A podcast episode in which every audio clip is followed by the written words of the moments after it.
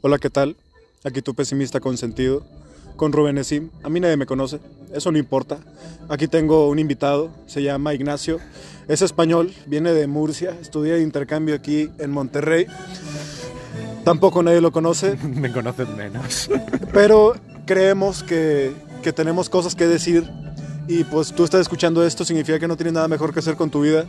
Vago, Hijo de puta. Sí, sí, güey, sí. Muy bien. Vamos a hablar, vamos a hablar de cosas, güey. Creo que la música está un poco fuerte. Así. Así, así. Bueno, es- es- es- en esta ocasión hay música de fondo porque al parecer no tiene copyright, o eso dice Ignacio. Aquí Sí, pone música clásica libre de derechos de autor gratis. Muy bien, gratis. Porque güey. podrían cobrarte podría cobrarme. teniendo derechos de autor. Efectivamente. Pero bueno, Bueno, vamos a además, hablar. di, además di dónde estamos, o sea, en el culo Está- del mundo. Estamos aquí en Hidalgo. en el ojete del Estamos universo. aquí en Hidalgo, Nuevo León, güey, por si quieren caerle. No, no le pueden caer. y si le Este- caen, les aventamos tres plomazos. sí, si le cae, vamos a tener que aventarles tres plomazos, que es una cantidad aceptable de balas aquí Como en dijo México. el, el- el Pacheco. A ver, No, güey, cu- ¿cuál es tu experiencia en México, güey? ¿Qué tan diferente es de España, güey? México, para mí, eh, lo fascinante que tiene es que al mismo tiempo es muy diferente a España, pero al mismo tiempo es sorprendentemente parecido a España. Yo creo que el sentimiento más particular que yo he sentido aquí es el de encontrarme literalmente a un océano de distancia de mi país en general y mi ciudad en particular y ver en este inmenso país tanto en la arquitectura, las costumbres, la, La, forma cultura, de ser, ¿no? la ¿Cómo, cómo es la gente aquí? ¿Qué tan diferente es el mexicano promedio del español promedio? El mexicano me parece un ser profundamente hispánico. Me parece Y de, de esto vamos a hablar, güey, porque si yo traigo a alguien a mi podcast no es nada más porque me mama platicar, güey, y, Y eres un narcisista. y soy un y- narcisista de mierda, güey, sino también porque son personas que siempre tienen algo que, que decir, ¿no? He traído por acá a mi primo que tiene perspectivas como de lo de social. género. Sí, no, no, güey, no mames. Pero tiene muchas perspectivas de lo social que yo no tengo porque él sí se mueve en antros y ese tipo de cosas. Ajá, güey. sí. Sí, tra- traje aquí a, a Jorge la otra vez que nos habló de Gilles de Les, güey. He traído a Víctor con su enfoque más como de política, de cultura y de hombre viejo. y, y de hombre viejo pendejo.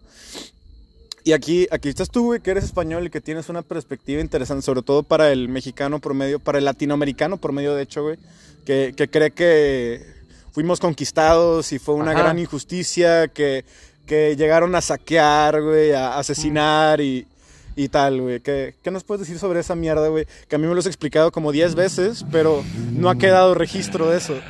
Bueno, yo... ¿Qué mierda es esto? Saltó un anuncio. Verga, güey. Un anuncio que no nos van a pagar. Se han anunciado en nuestro podcast y no nos van a pagar. Esperemos que nadie sepa qué puto anuncio es. Yo creo que eso que acabas de decir de la conquista, la invasión, nos robaron el oro, se follaron a nuestras mujeres. Bueno, pues creo que las naciones modernas que nacieron a lo largo del siglo XIX eh, necesitan un relato. Wow, es fuerte ese mezcal, güey. Sí, lo tengo que probar. Lo suficientemente mente fácil de comprender y al mismo tiempo lo suficientemente fuerte como para polarizar a los oyentes. ¿En qué sentido? El relato nacional cumple una función exclusiva y excluyente. Es el discurso ideológico imaginario que tiene que hacer que alguien de Monterrey y alguien de Oaxaca se sientan sienta parte del identificados, mismo país, parte del mismo Sí, o sea, colectivo y a su vez contrapuestos a otras naciones como Estados Unidos, Guatemala, etc. Sí, sí, sí. Para mí hasta ahí llega la funcionalidad real de ese discurso de nos invadieron, etc. Si Sí. ya vamos al, al, Sí, el al discurso de la al colonización. tras- trasfondo histórico, pues bueno, es- esta mañana me he levantado, me he tomado un café y he plantado una enorme mierda en el baño. Una gigantesca, ¿Qué tan grande? notablemente grande. ¿Como un balón de fútbol o como una toronja? Como una piña pequeña. Ok. Y Entiendo, entiendo. Esa mierda es, eh, yo creo que más sólida, ¿Que el Estado mexicano? real, que el discurso. ¿Que la democracia? Que el discurso, sí, que todo eso y que además que el discurso del Estado-Nación mexicano, del Estado-Nación latinoamericano y del Estado-Nación español. Muy bien. Cuidado. Muy bien. ¿Sabes qué pasa? Que este tema es tan inmenso y soy tan friki de él que me puedo ir por las ramas muy fácilmente, pero vamos, vamos, a, vamos a intentar fijar las líneas. Lo primero que hay que decir, A ver, güey. ¿Qué pasó en la conquista? Vamos a empezar por ahí, güey. venga, ¿Qué pasó en la conquista? Primero, güey. Bien. ¿Qué fue lo primero que pasó? Porque pues lo que me han enseñado, güey, desde la primaria, Ajá, es que llegan estos barcos llenos de gente con sus armaduras Ajá. plateadas que brillaban, güey. sí, Y aquí los nativos los ven y, sí. y casi que como, como deidades, ¿no? O sea, que, que como dioses, ¿no? Bueno, pues la pregunta que pasó al principio de la conquista tenemos que situarnos en coordenadas de espacio-tiempo. ¿Dónde estamos y cuándo estamos? Por un lado, estamos en la península ibérica, finales del siglo XV, principios del siglo XVI. Península ibérica que desde los romanos recibió el nombre de Hispania, también Iberia, supuestamente de origen fenicio. Y de ahí pasó al castellano España. Pero mucho cuidado. Por aquel entonces España era el nombre que se le daba al territorio geográfico, a la península ibérica. Y españoles a los que habitaban ahí, como podemos decir, mm, norteños Ok. del norte de México. Sí. Nada más. España no tenía un significado político, ni mucho menos existía como Estado-nación, como pretende decir este relato eh, decimonónico de España invadió México. No, no, no, no, no. Nos estamos situando en las coordenadas espaciotemporales y ya de plano sabemos que España no Que, que a ver, güey, como aclaratoria. Situarnos en las coordenadas espaciotemporales significa no juzgar, no juzgar el pasado con las categorías del presente. Así es. Con categorías de análisis del presente, que es Así lo que es. se dice. El Estado-Nación español Así es. invade México, ¿no? es. No, Ustedes no, eso no nos- ocurrió. ustedes No había tal cosa como Estado-Nación Ah, español, ni tampoco como. Estado mexicano. El, el- el primer error, que por supuesto está pensado de la historiografía moderna, es que pretende analizar el pasado con las categorías jurídico-políticas del presente y es tan inútil como si pretendo describir un dinosaurio eh, con las partes de una gallina. Bien, entonces tenemos una, Gran penís- metáfora, gran una metáfora. península ibérica, España, habitada por varios reinos. Básicamente, el reino de Portugal, el reino de Castilla y León y el reino de Aragón. Concretamente, debemos puntualizar, el reino de Castilla y León se llamaba Corona de Castilla y León, porque era una agrupación de reinos bajo un mismo rey. Lo mismo pasa con la corona de Aragón. Aragón es reino, Valencia es reino, Cataluña es principado, eh, las Islas Baleares, creo, son reino. Pero todas están bajo la soberanía del mismo rey de Aragón. Ok. ¿Esto qué quiere decir? Que incluso dentro de estas dos principales coronas, las dos potencias de la península, la corona de Castilla y la corona de Aragón, hay diferencias jurídico-políticas dentro de los distintos reinos de estas coronas. Ok. Especialmente de forma mucho más marcada en la corona de Aragón, pese a estar bajo el mismo rey, los habitantes del reino de Valencia tendrán una estructura política y- e institucional diferente de la, del reino de Aragón, aunque estaban bajo el mismo rey. Sin embargo, en Castilla sí hay un componente más homogeneizante. Eh, ahora explicaré concretamente en qué. Bien. Tenemos sociedades que no son países como los concebimos actualmente. No son Pues que ver, güey. Estamos hablando del concepto moderno de nación, que no tiene nada que ver con lo que había en ese entonces, Ajá, no estamos hablando de ninguna nación castellana, ninguna nación aragonesa, ninguna nación portuguesa. Estamos hablando de estados del antiguo régimen, estados de la Baja Edad Media. Una concepción casi una cosmovisión del mundo completamente distinta a la actual, en la cual el Estado se concebía como el regnum, el reino, que es aquel territorio sobre el que el rex hace su función, que es el regere, regir. Es decir, el reino sería como decir regimiento. Ok, forma. claro. Y el rey es el que lo rige, el que lo defiende, Ajá. el que lo legisla y el que imparte justicia. El rey es el depositario de la soberanía. Con eso ya tenemos contexto, güey. ¿Qué pasó en la conquista? Bueno, había mucho más. Eh, bien, pues encontramos una corona de Aragón que se ha dedicado a expandirse por el mar Mediterráneo durante el siglo XV, que ha incorporado a sus reinos el sur de Italia, las dos Sicilias. Encontramos a una corona de Castilla envidiosa de la expansión mediterránea aragonesa, que decide embarcarse en aventuras para intentar hacer lo mismo que estaban haciendo los portugueses. Los portugueses se habían dedicado a explorar África, sabemos que Vasco da Gama eh, consiguió alcanzar el Cabo de Buena Esperanza, mm, el punto más al sur de África, y consiguió llegar a la India por rutas eh, alternativas hasta el momento, lo cual configura a Portugal como la, gran potencia marítima del momento, el gran contacto con la red comercial de China, India, Oriente Próximo, África. Y por tanto Castilla tiene un problema, eh, no puede extenderse por el Mediterráneo, porque eso es asunto de Aragón, no puede extenderse por el mar Cantábrico, porque entraría en conflicto con Francia e Inglaterra, y no puede extenderse por África o por la India, porque de eso ya se está ocupando Portugal. Pero- Entonces, pero, estamos ya en un contexto colonialista, ¿no? O No. sea, sí. A ver. Y, No, y luego vamos a eso. está- vamos a la diferencia después. pero- colonialismo es una palabra que nace en el siglo XIX.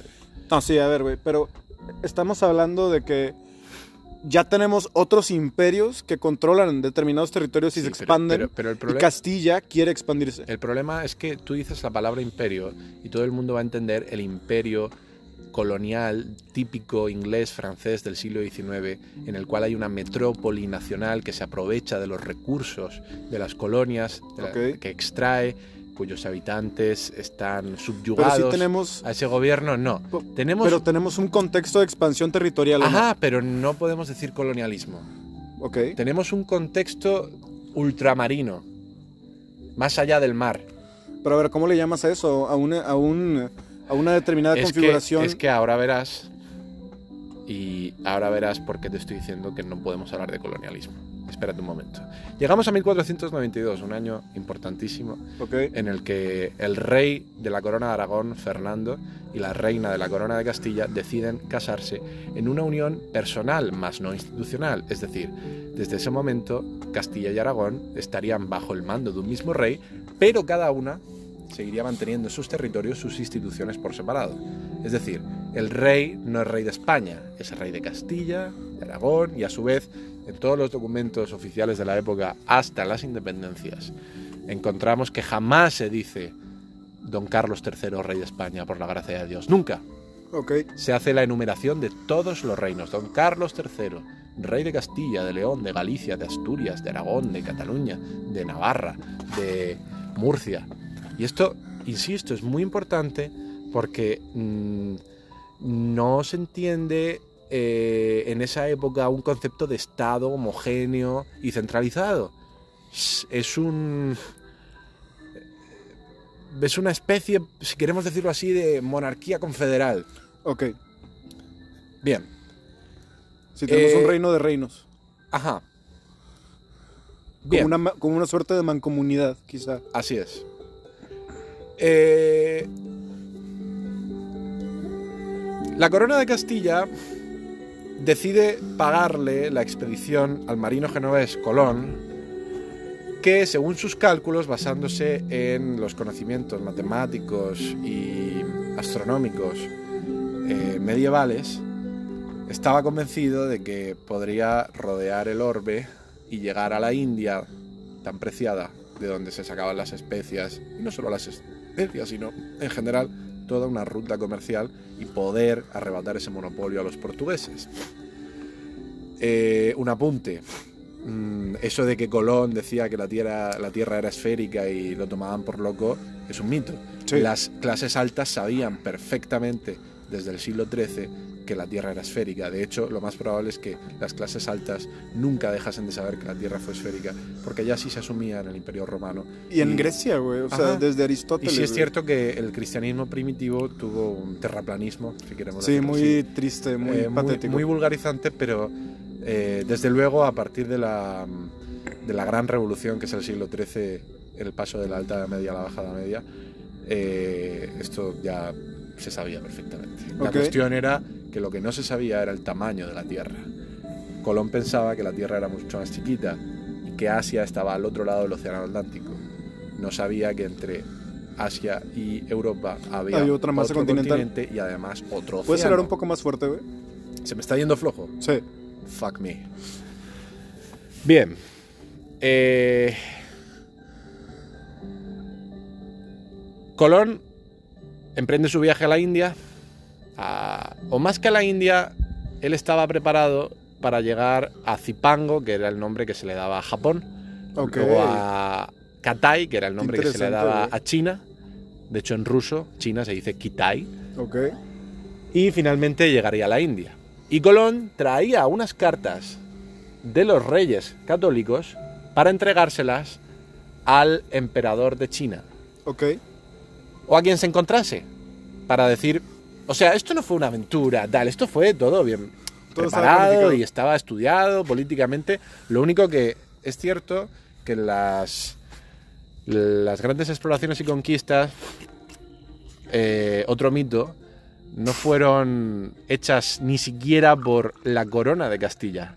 Fueron pagadas por la corona de Castilla, pero revistieron siempre un carácter particular. Y eh, los desde los primeros conquistadores, antes de que se, se les autorizase conquistar nuevos territorios, que por supuesto debían hacerlo a nombre del rey, Ah. se hacía un contrato entre conquistador y corona llamado capitulaciones, en el cual se establecían, bueno, pues si tú encuentras tales cosas, te las puedes quedar y estas van a ser para mí y no sé qué. Bien. Colón, pues como todo el mundo sabe, llega a la isla de Guanaju- Guanaj- Guanajuaní, actual la española o Puerto Rico, no sé. Cuba, ¿no? No.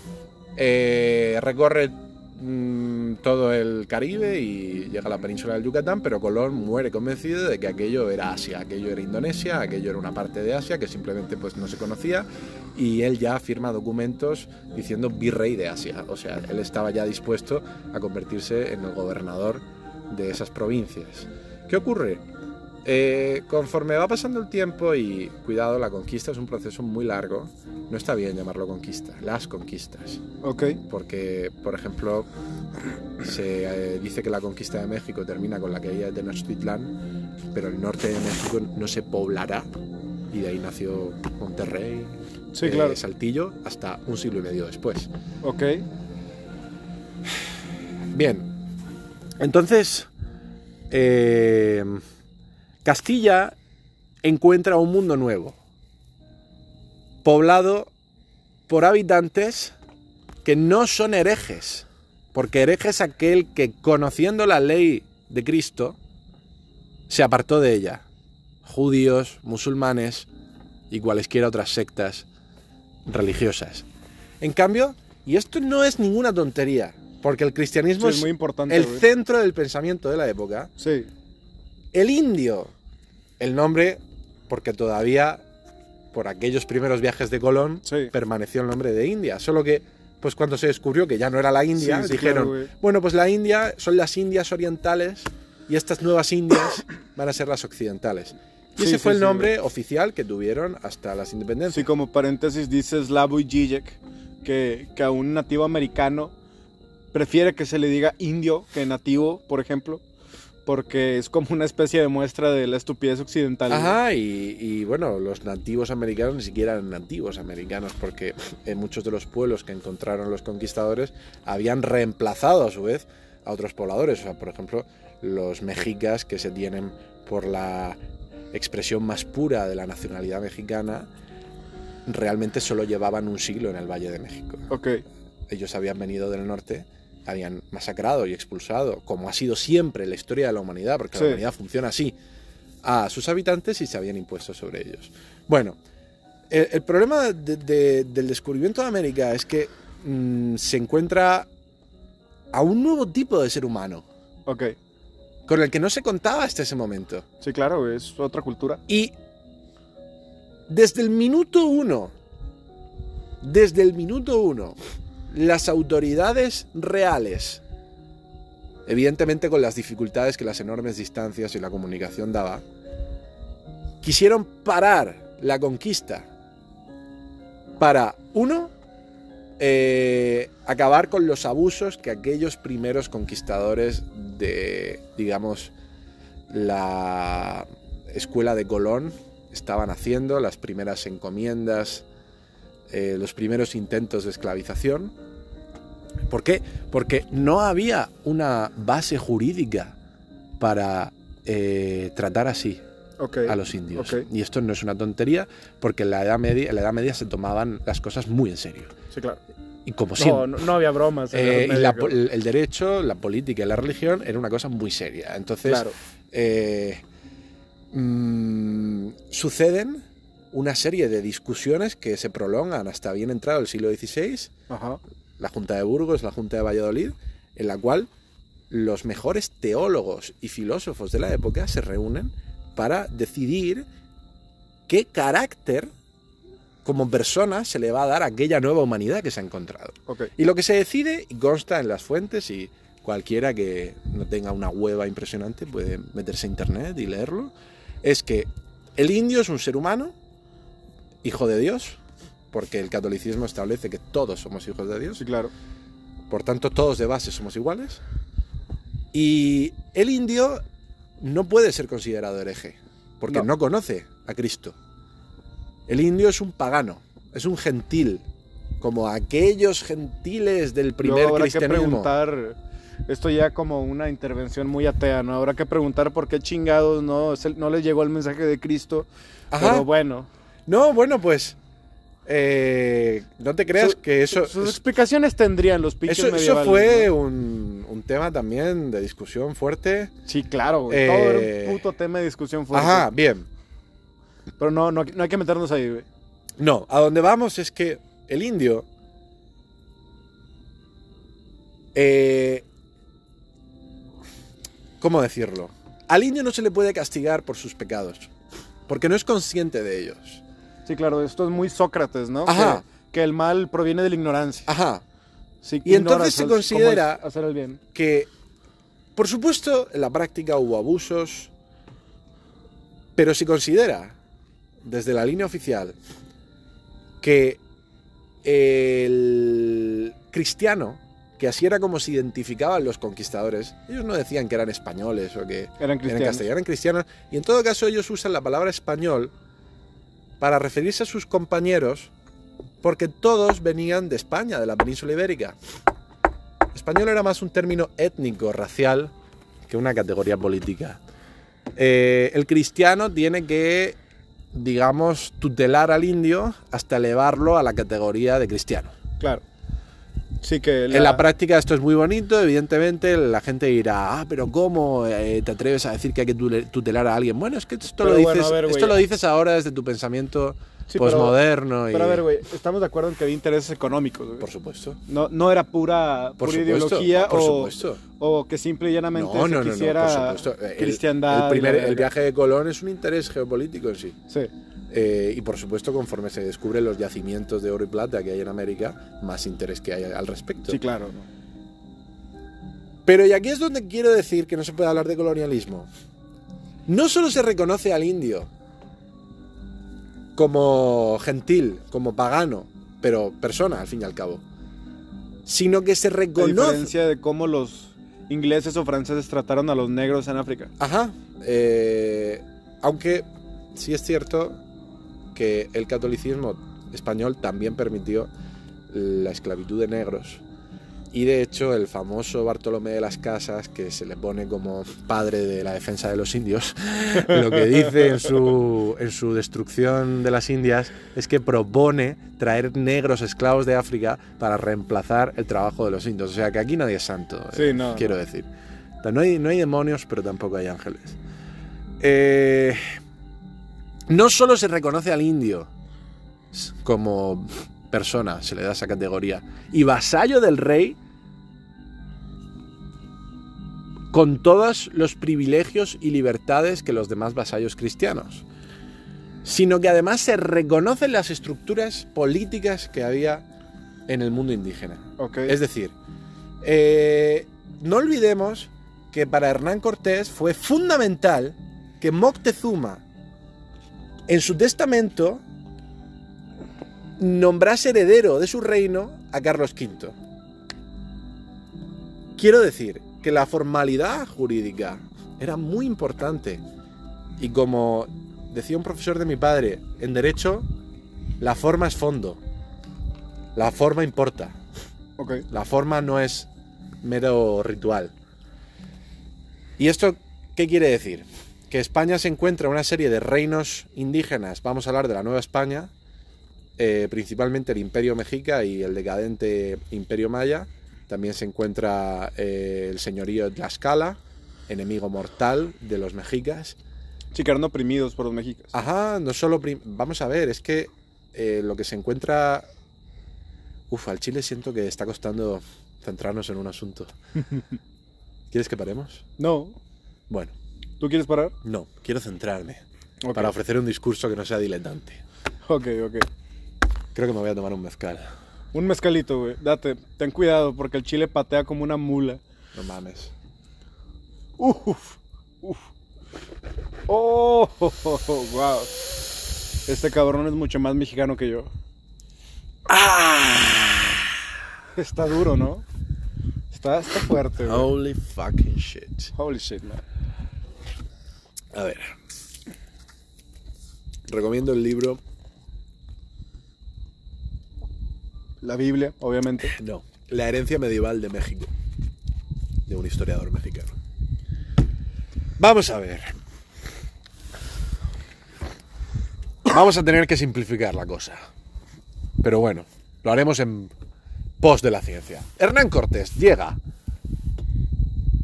a la masa continental que aún está por descubrir de aquellas Indias que son un nuevo mundo.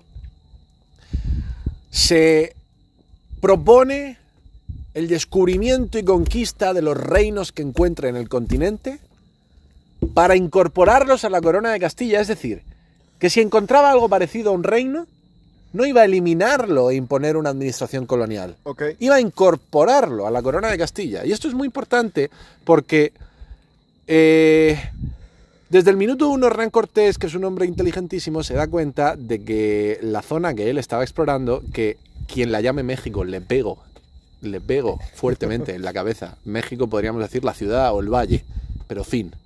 Aquello ni era México ni putas. O sea, no tenemos nombre que darle. Hernán Cortés se encuentra un mundo que en el fondo era igual que Europa. Ok. Y esto lo han dicho varios historiadores. España descubre la Edad Media de México. El mundo indígena, con los atrasos tecnológicos eh, abismales que tenía con el mundo europeo cristiano, sin embargo, el- la base de, de sus sociedades sigue los mismos principios.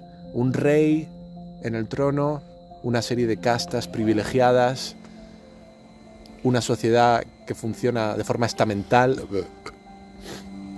Y Hernán Cortés no es nada estúpido. Hernán Cortés sabe que debajo de esas plumas y, y piel morena hay unas sociedades que están funcionando igual que las que él conoce. Sí. Y decide conquistar el territorio no como un ejército que llega, hablamos de, de un puñado de 300 soldados. Sí. Lo que Hernán Cortés desde el primer momento decide es que va a aprovechar los conflictos entre las distintas potencias indígenas para aliarse con algunas en detrimento de otras y gracias a esa alianza poder asegurarse el poder y la preeminencia de... Eso sí es bien conocido, güey, que quienes realmente combatieron en, en la conquista fueron los indios. güey. Por supuesto, la, conquista, la conquista de América es la conquista de unos indios sobre otros indios apoyados por un grupo de europeos. Y, al final, güey, si, si hablamos desde un materialismo histórico, güey, esto se puede ver bien como una lucha de clases, güey. Por supuesto, Porque estaban en condiciones de explotación esclavista, güey. por supuesto. Estos, e- estas personas. No, pero tampoco creamos que fue una, una gran liberación socialista. no. O sea, estas personas a su vez eran esclavistas. Sí, claro, claro. Pero eh, lo que eh, lo que hace Hernán Cortés es que básicamente pues descubre que el, el mayor enemigo de, de la potencia central, que es el Imperio Mexica, es Tlaxcala. Los tlaxcaltecas, por cierto, al principio intentaron matarlo. Después de una cruenta batalla, decide aliarse con ellos. Ya eh, tiene varios traductores, porque para cuando Hernán Cortés llega, han pasado varias décadas desde Colón. Ya ha dado tiempo a cierto contacto Sí. inicial entre los llamados dos mundos. Y eh, propone a los señores tlaxcaltecas, en pie de igualdad, y cualquiera que vea los lienzos indígenas sobre la conquista verá cómo Hernán Cortés está sentado a la misma altura que los otros generales indígenas, porque se le considera uno más. Decide, les propone un plan, un acuerdo, a cambio de, y esto es algo muy medieval, los reinos fácilmente podían pasarse de un rey a otro. Eh, a cambio de reconocer como emperador de estos reinos a su majestad Carlos V de Alemania, primero de Castilla y León, eh, y de adoptar el cristianismo y renunciar a todas las prácticas que se opongan a él, ustedes seguirán manteniendo los mismos privilegios nobiliarios que tenían y encima reforzados, porque ahora pasarán a ser nobles de la corona de Castilla. Y cualquiera puede ver retratos muy graciosos de algunos indios completamente indios, vestidos con el atuendo de la Orden de Santiago. Me encanta cuando dices muy graciosos. Sí, y una cara de mal humor bestial con, con el atuendo de la Orden de, de Santiago. Luego, lo que ocurre más bien en, en aquellas tierras es una guerra, una guerra secular entre reinos que al final acaba decidiéndose por la aparición de un factor externo, Hernán Cortés. Y finalmente se impone eh, la corona de Castilla, pero no se impone sobre unas cenizas sobre las que construirá un yugo colonial, al contrario. Lo único que hace es que incorpora las estructuras ya existentes. Es decir, eh, puesto que, por ejemplo, eh, Carlos V ahora también es rey de México Tenochtitlán, porque reino, y el rey de México Tenochtitlán tiene derecho a cobrar los mismos tributos que cobraban los tlatoanis aztecas. Es decir, hay un ánimo de continuidad muy fuerte, porque es la única forma. ¿Tú te crees que al otro lado del mundo, con 300 hombres, no pudiéndote comunicar con ellos, ni enviarles armas, ni nada, ¿tú te crees que va a triunfar una guerra de, de imposición, invasión? No, para nada, ¡Cojones! no. Lo único que se pudo hacer es la incorporación de los reinos de Indias como reinos de Castilla, igual con la misma calidad que el reino de Murcia o el reino de Jaén. Lo mismo, lo mismo que encontramos en Murcia, encontramos en México, encontramos en Tlaxcala. Evidentemente, la cultura es totalmente distinta, un contexto indígena, un, país- eh, un- un continente distinto, pero en suma, la misma forma de pensar. Y este es el primer mito de la conquista de México, que en todo caso deberíamos hablar de dos conquistas. La conquista del centro-sur del actual país, que digamos podríamos hablar de una conquista medieval, realmente no hay. Es como si Europa encontrase otro trozo de Europa. O sea, mm, hay una continuidad en el mundo y luego totalmente diferente el norte del país. Ok. Y de ahí, por cierto, las profundas diferencias que entre norteños, chilangos y sureños Claro. hay actualmente. Eh, esta idea de las Indias como reinos es fundamental precisamente para no poder hablar de colonialismo. por supuesto encontramos el mismo espíritu de expansión, de superación de fronteras, de obtención de recursos más allá nuestras tierras, que está también en la base del colonialismo decimonónico. Pero el desenvolvimiento, la expresión de esa búsqueda es totalmente distinta en el antiguo régimen y en el nuevo. Aquí hablamos de unos reinos de Indias. Y el reino, reino, ¿dónde está el rey? En la corte. En España, en tanto que en la península. Pero España no funge como metrópoli, porque no existe el concepto de la metrópoli y las colonias. Ni siquiera existe el concepto de capital. Por aquel entonces hablamos de corte. La capital está donde está el rey. Si el rey está en Valladolid, la capital está en Valladolid. Si el rey está en Madrid, la capital está en Madrid. Donde está la corte, donde está su séquito, donde están los nobles, los importantes, la gente que mueve, el que corta el bacalao. Ok. Y bueno, pues básicamente durante 300 años de existencia, que dan para muchísimo, recuerdo que son más que los que tienen las actuales naciones hispanoamericanas, Sí. eh, yo creo que se da lo que Pérez Bejo llama la eh, monarquía católica de repúblicas urbanas.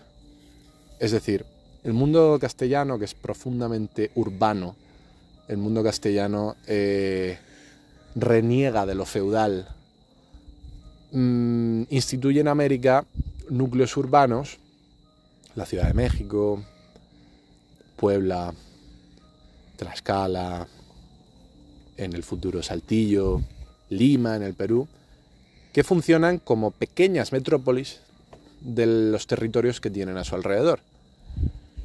Tanto es así que a finales del siglo XVIII la ciudad más grande, con más habitantes y con más mm, PIB, podríamos decir, del mundo, era la Ciudad de México. Sin duda, los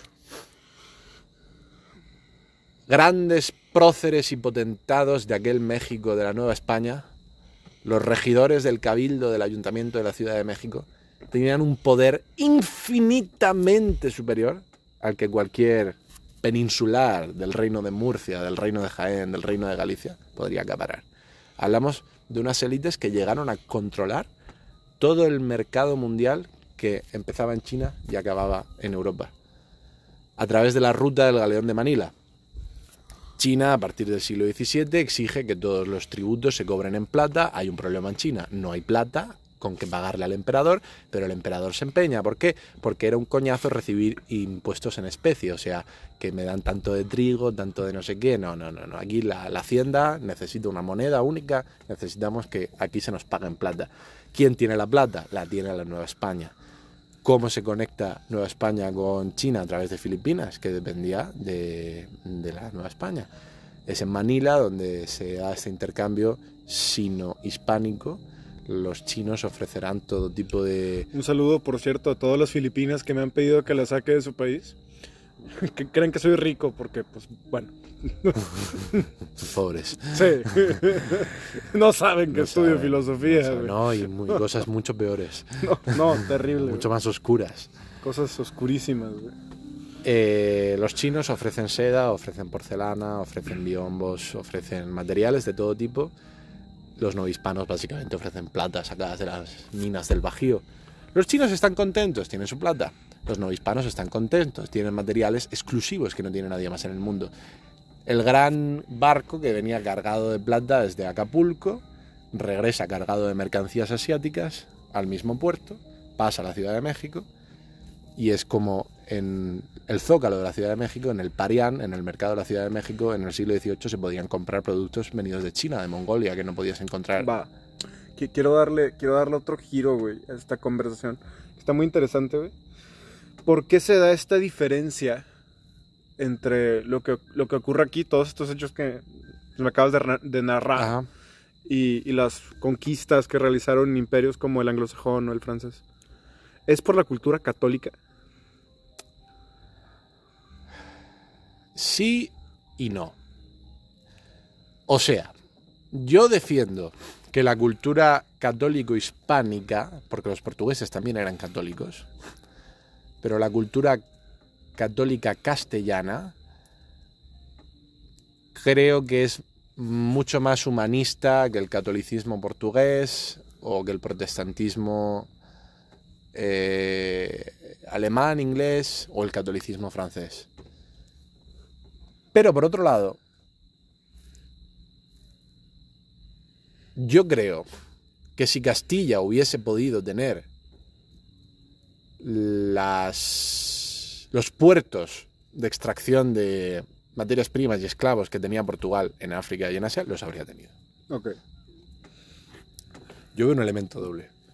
Sí que veo la cultura más castellana, más propicia a, a este trato más humano al, al otro, al indio, a este intento de, aun en una Sí, al, al evidente... final la compasión cristiana. en ¿no? sí, en una evidente... El amar al prójimo como a ti mismo. Así es, en una evidente inferioridad, aún así considerar desde siempre como reinos de la monarquía ultramarinos aquellos territorios de las Indias, pero por otro lado creo que también las circunstancias favorecieron eso. Ahora, es bien conocido, güey, este escrito de Max Weber, El espíritu protestante y el origen del capitalismo, ¿no? Pero tú me hablaste de un origen novohispano del capitalismo. Bueno, ¿En uno de los orígenes. Sí, no, o sea, no, es, no, es un- no son absolutos. Ajá, sí. Pero- eh, bueno, básicamente eh, todo esto está sacado del libro eh, Los orígenes del capitalismo en el Bajío y en la Norteamérica española, de John Tutino, un historiador tejano magnífico, o sea, no se crean que por ser gringo sabe menos. eh, que generalmente los gringos saben menos, pero sí, bueno. sí, no, y- pero, pero para empezar por los problemas del lenguaje, o sea, Sí, claro. si tú vas a estudiar archivos y documentos extraños, si ya de por sí cuesta entender una letra o un lenguaje antiguo, si encima no es el tuyo, pues todavía peor. Sí. Había por ahí un historiador eh, estadounidense, estudioso de la Nueva España, y eh, tradujo, no sé qué tradujo mal. Ah, sí, en vez de portero, tradujo partero. Verga. Y entonces, en vez de que en cada casa tenía que haber un portero, era que en cada casa tenía que haber una partera para quien diese a luz. No, pero no es el caso de John Tutino, que eh, habla español además perfectamente. John Tutino se ha dedicado durante décadas a estudiar en los datos de censos, de mm, registros, correspondencias, muchísimas correspondencias y cartas Ok, ¿qué dice, güey? de pequeños personajes importantes de la Nueva España del siglo XVIII. Y lo que viene a decir es que en el Bajío, en la segunda mitad del siglo XVIII, nace una economía mercantilista que produce un protocapitalismo que después es destruido por la revolución de la independencia que destruye la actividad minera para siempre del Bajío. Pero no es tanto que mm, tuviese que ser así, sino que si no hubiese sido así, podría haber acabado en otro tipo de capitalismo. Pero John Tutino lo que dice es que básicamente en aquella Nueva España del siglo XVIII eh, encuentra mm, de la mitad del país para arriba una economía y sociedad estructurada en torno a grandes haciendas y grandes propietarios, terratenientes y mineros, a su vez con estrechísima relación con la iglesia, algunos eran curas, otros eran fundadores de cofradías, y analiza cómo eh, la idea que se había dado hasta ahora de la Nueva España no tiene nada que ver con la realidad. Para empezar, eh, no tenemos para nada una administración colonial, omnipresente, peninsular. Tenemos lo que él dice que es un régimen esencialmente judicial y mediador. Es decir, los poderes de la corona y a través del virrey y de la administración indiana, básicamente la función que cumplen es la de mediar en conflictos y pleitos por propiedad, por todo tipo de asuntos, entre las élites locales, que en su mayoría son élites americanas, o sea, pues son descendientes de, españoles, eh, y otros son... Es que el término que se usa en la época es español americano, español europeo. No existe en las fuentes eso de criollo y español. Eh, español, repito, es una categoría étnica, luego aunque llevases 40 generaciones en América, si eras blanco y descendiente de castellanos, eras español, español-americano. John Tutino encuentra que en este sistema se da una movilidad social muy fuerte. Eh, el esclavismo apenas triunfa en el norte de México, simplemente porque no es rentable. Ok. Tener un esclavo es mucho más caro Sí, que claro. eh, pagarle a un trabajador esencialmente mestizo, eh, también mezcla de negro con indio o quizás incluso español en el sentido racial, pobre, pero un trabajador que se movía, pasaba de una mina a otra, la vida rápida, peligrosa, dura. Eh, estas condiciones de movilidad eh, inherentes al capitalismo mm, es lo que forman un protocapitalismo, Ok. eh, en el que además él analiza perfectamente cómo no existe no existe el racismo sistémico que hay en los países anglosajones. Es decir, evidentemente hay un racismo cultural, en el sentido de un desprecio, eh, o mejor dicho, un aprecio a la blancura, pero no olvidemos, no por blancura en sí, sino por sinónimo de descender de cristiano viejo. Ok. Es decir, de tengo en mi sangre muchas más generaciones Cristianos. que este indio que hace tres generaciones se convirtió. Esto además eh, son los ecos Este es, de Ignacio, la- el origen del racismo que existe hoy en México. El racismo mexicano es esencialmente un racismo hispánico. Ok. pero creo que también se ha ido modelando con los siglos XIX y XX. No creo que se pueda identificar totalmente. Sí, claro, claro.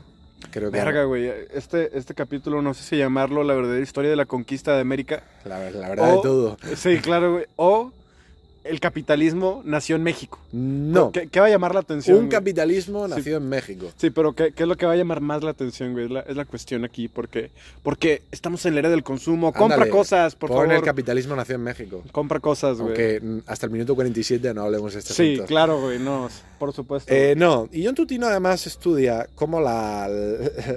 Gracias a estas condiciones de movilidad social, eh, los problemas que acarreaba la raza se podían solucionar muy fácilmente. ¿Por qué? Porque encontramos el curioso hecho de que eh, algunos de estos empresarios mineros y terratenientes, concretamente uno de ellos, concretamente de Querétaro, era descendiente de un esclavo negro. Su abuelo había sido esclavo negro. ok. Y lo encontramos vestido con las mejores ropas que había en el mundo en el momento y dirigiendo un pequeño imperio de minas y esclavos suyos. Esta, esta idea de que el esclavo siente pa- compasión por el esclavo. No, el esclavo No, quiere no. ser esclavista. Totalmente. quiere subir. En, en Walter Benjamin, ¿no? Eh, el oprimido quiere ajá. convertirse en opresor. Por güey. supuesto. Pero resulta que el tema de la raza era negociable. O sea, porque la raza ante todo era una categoría jurídica. Si vamos a los censos de la época, los censos siempre es, pone español, o sea, españoles, indios, mestizos y negros. Ok. Pero ahora, con mucho cuidado, que muchas veces de repente encontramos que poblaciones que eh, han mantenido una estabilidad en la proporción de, racial de sus habitantes, eh, de repente to- todos son españoles. ¿Por qué? Porque se ha ido la gente. No, no, no, si la gente sigue siendo la misma. Porque eh, al casarte con un español, al no sé qué, al ascender, al tal, al final pasabas, se te metía en el mismo saco. ¿Me explico? Sí. Aunque tuvieses ascendencia negra, ascendencia indígena, se podía comprar la raza. Y eso es algo que en Estados Unidos no existe. Claro, güey. Eh, bien, y, y sí, pues John Tutino eh, también explica cómo explica que este protocapitalismo eh, violentó la vida, la estructura social que había habido hasta entonces en el Bajío, una vida de comunidades articuladas en, torno, en torno a pequeños cultos, generalmente marianos, de la Virgen María, en el que o bien encontramos élites indígenas en su república de indios, el caso magistral es el de Querétaro y el de Tlaxcala, o bien encontramos eh, repúblicas de españoles o bien encontramos poblaciones mestizas en cuanto a la configuración jurídica, política, que son las del norte. El regiomontano típico, en él no verás ni un indio, ni un negro, ni un blanco. Realmente es la mezcla de los tres, pese al racismo norteño. hay claro, sangre negra, hay sangre indígena, ¿Oyeron culeros? eh, concretamente sangre tlaxcalteca. Sí. Eh, y, y algo por ahí de pinche chichimeca caníbal, güey. Sí, Algo por ahí. Sí. eh, Bueno, y, y parece ser que este. O sea, la producción de plata a partir de 1750 se disparó, se disparó de una forma impresionante. Eh, hablamos de que entre 1790 y 1810 el 66% de la plata mundial, y recuerdo que en aquel entonces la plata era la moneda mundial, salía del Bajío. O sea, unas cantidades jamás vistas. Ríos de plata. Qué rico. Pero esto tuvo un precio. Mis, mi sangre judía se excita cuando dices eso. Así es, esto tuvo un precio. El forzar tanto la extracción supuso forzar el modelo económico-social, supuso el surgimiento de un modelo protocapitalista que, sin embargo, la sociedad del Bajío no aguantó. En cuanto se produjeron las primeras crisis políticas a raíz de la invasión de Napoleón de la península ibérica, se desató una revolución en el Bajío, una rebelión. Nadie se levantó pidiendo la independencia de ningún sitio. Eh, hablamos de familias que estaban hartas de la explotación y de la inseguridad, porque los, los reales de minas eran sitios muy peligrosos, eran sitios donde se vivía muy rápido. Claro. No sabías cuándo podías morir, entonces estaba todo lleno de borrachos, de drogadictos, de putas, de... de... Vaya, Puras era- cosas buenas. era peligroso. Ok. Pues un poco es esto. el- es un libro que yo recomiendo muchísimo. Eh, John Tutino es de la escuela de Fernand Braudel, historiador francés que escribió el mítico libro El Mediterráneo en la época de Felipe II. Eh, un libro que sienta las bases de una nueva historiografía, mucho más socioeconómica, que presta mucho más atención a casos aislados para construir una gran cosmovisión y le quita importancia a relatos de grandes personajes, grandes momentos y grandes situaciones. Y se preocupa desde un evidente marxismo, aunque no eh, congenie con él, de analizar la historia como procesos materiales Claro. procesos dialécticos con muchos personajes, con muchas intrahistorias. Y creo que eso es lo que hace fascinante a la historia del- de la monarquía católica y especialmente el siglo XVIII, el gran olvidado de, de la historiografía actual. Hay miles, si no millones, de vidas por relatar Ok. de vidas por interconectar. Y eso es un trabajo que está un pendiente de hacer. De verdad, dejémonos ya de juzgar. Dejémonos ya de revanchismos que no sirven más que Y- a estos estados-naciones. Justo, güey, justo, que quedan unos siete minutos de este capítulo, güey. Quiero, quiero hablar de este contexto del decolonialismo, ¿no? De este discurso infantilista de nos saquearon, somos víctimas, ¿no? Y es un victimismo que se ha quedado y ha calado en el pensamiento, en el pensamiento hispanoamericano, güey. Aquí de este lado del puto charco, güey.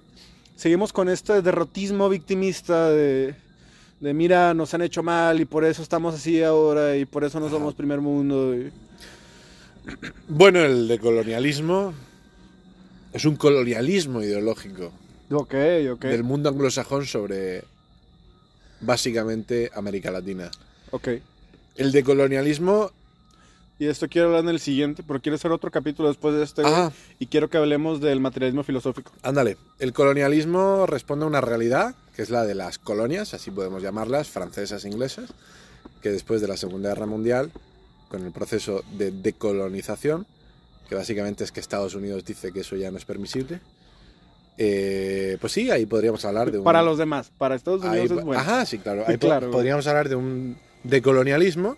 Lo que ocurre es que estos esquemas que corresponden a, a los conflictos políticos del mundo franco-anglosajón del siglo XX nos lo han trasplantado al mundo chino, al mundo hispano, al- a otros mundos que en ese asunto en concreto no tenemos mucho que ver.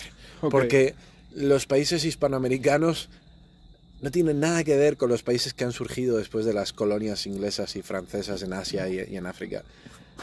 Eh, tienen mucho más que ver con la Revolución Francesa, con estados-nación, de revoluciones románticas, decimonónicas, modernas.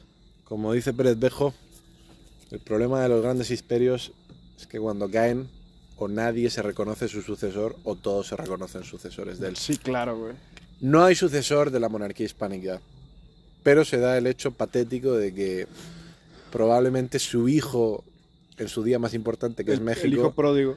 eh, la reniega y en cambio otro de sus hijos, que es la España moderna, dice ser el heredero completo Sí. de es, pero ni uno ni otro. Como he dicho varias veces, España y México son dos hermanos, uno tiene complejo de padre y otro tiene complejo de hijo, Ok. y ninguno se pone de acuerdo.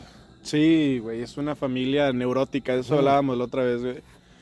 La familia hispánica es una familia de locos, porque así es el pensamiento hispánico. Bueno, mínimo no somos como la familia anglosajona, güey. No, Esto está no. de la verga, güey. Precisamente esta locura, esta, este drama que tenemos nos permite canalizar las pulsiones destructoras Sí. y degenerantes de la humanidad y es por eso que el mexicano es un ser con mucha más salud mental que el gringo. ¿Por qué? Porque con todo ese dramatismo, con toda esa música, ese pseudoalcoholismo, eh, lo que hace es que ah, libera, es como cuando haces teatro, suelta, Sí. suelta, eh, no acumula. Y también el idioma español se presta al drama, güey. Bueno, es que el idioma español es el idioma del drama. Sí, o sea, claro, güey. Somos eh, una lengua los- romance. Los. No, pero, pero el, el teatro dramático moderno es el teatro español. López Sí. de Vega, Calderón de la Barca, Cervantes, todo, todo, todo. O sea, ustedes están aquí lloriqueando. O sea, Chile- Vosotros, vosotros estáis Chile, aquí. ¿no crees que vosotros seríais estados mucho más fuertes si en vez de llorar os reconocieseis orgullosos her- herederos no solo de las civilizaciones indígenas, sino de Cervantes, de Calderón? ¿Por qué hablar de Cervantes como un escritor español? Cervantes es tan español como mexicano. Cervantes es un escritor hispano. Sí, bueno, aquí tenemos al buen Vasconcelos que quería una raza cósmica y blanquear México. Bueno, la raza cósmica iba a ser el mestizaje. Bueno, ha quedado un podcast eh, completamente amorfo, Muy amorfo, güey. Eso es bueno. heterogéneo, Sí, porque ya, ya sabemos que el rumbo que está tomando este diletante. podcast va, va por el, el tono de lo amorfo, güey. Que es mi último escrito. Que por cierto, lean Porno, Sexo, Amor y Muerte, mi último libro disponible gratis en mi Instagram, Rubén-Nesim. No mames, es gratis, hijo de tu puta madre. Léelo, güey. Léelo, quiero que lo leas, por eso es gratis. Es más, no tiene derechos de autor, güey. Póntelo a tu nombre y luego lo comercializas, güey. No, no, no hagáis eso. No, no lo hagan porque Ignacio es abogado y les va a caer todo el peso de la ley si lo hacen. Y, y- y conozco muy buenos abogados, no lo hagan en serio, pero léanlo. Mis, mis abogados. mis abogados de Hidalgo. En Hidalgo. Mis abogados de Hidalgo traen escopeta, En güey. Hidalgo no. Eso iba a decir. Aquí la abogacía es de otra forma. Sí, no mames, no, o sea, aquí, aquí la ley, aquí la ley es de plomo. Sí, güey. Pero bueno, tienes dos minutos, güey, ¿te quieres, qué quieres decir, güey? Que hay que follar. Hay que follar. Hay que salir de fiesta. Sí, Pero también hay que dejar de llorar. sí, por supuesto, güey. Y hay que dejar ya- de estar acomplejado. ¿Tienes complejos? Vale, supéralos. Este, Gracias. Este, este discurso moderno de tengo complejo, luego me refuerzo como víctima y me dedico a exigir privilegios a base del lloriqueo. ¿Qué mierda es esto? Bueno, hablaremos un poco más de eso en el próximo O sea, capítulo, algo que güey. yo no entiendo de los latinoamericanos es que todo el día están llorando. De mentira, por supuesto. Eh, por su pasado y no hacen nada Sí, para claro, resolverlo. no mames, güey. Andamos llorando en el bar, güey, tomándonos unas pinches caguamas, güey. Hijo de la gran puta. Todo ese discurso de nos quitaron el oro no es más que para que ustedes no muevan su apestoso culo. su puto. Excelente, excelente final, güey. Su puto culo. Hostia, creía que el móvil estaba roto, tío. por- Bueno, Pues ya sabemos, banda. Ah, ya, y- y ya prueben- muevan el apestoso culo. El, el LSD es muy importante. Ah, sí, sí, por supuesto. Bueno, con eso Creo que nos nadie se despedimos. esperaba que terminara. No, nadie se lo esperaba, güey. Por supuesto que nadie se lo esperaba, güey.